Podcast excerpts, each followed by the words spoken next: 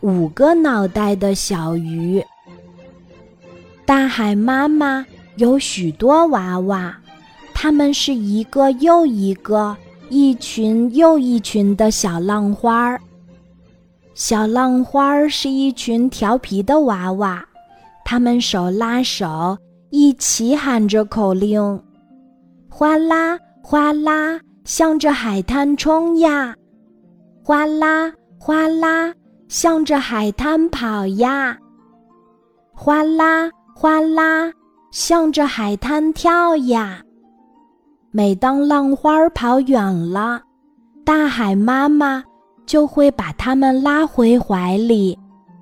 可是有一朵小浪花特别调皮，它没跟大伙儿跑回妈妈的怀抱。一直冲到一个男孩的脚下，大海妈妈问他：“宝贝儿，你为什么跑那么远呀？”小浪花说：“妈妈，我想要亲亲那个小男孩的脚丫，那个小男孩的两只脚丫，像两条有着五个脑袋的小鱼，有着五个脑袋的小鱼。”大海妈妈。和小浪花们都笑了，哗啦哗啦，向着五个脑袋的小鱼冲呀！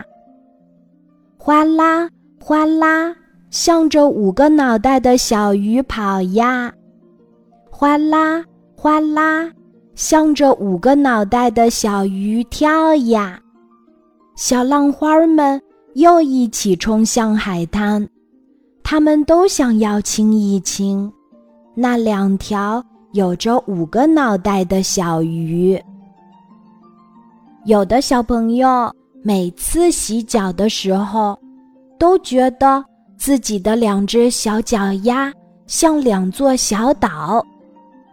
有的小朋友抬起小脚丫，左看右看，觉得自己的小脚丫像两座小山。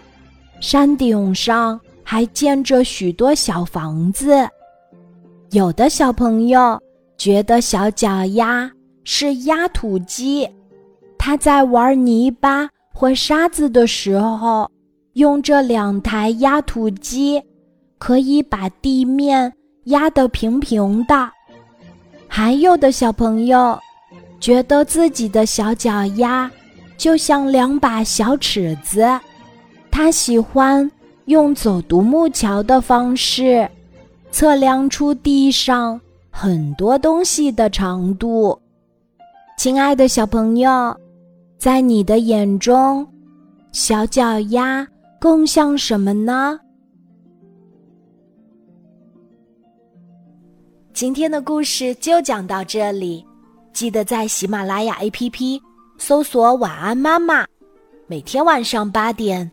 我都会在喜马拉雅等你，小宝贝，睡吧，晚安。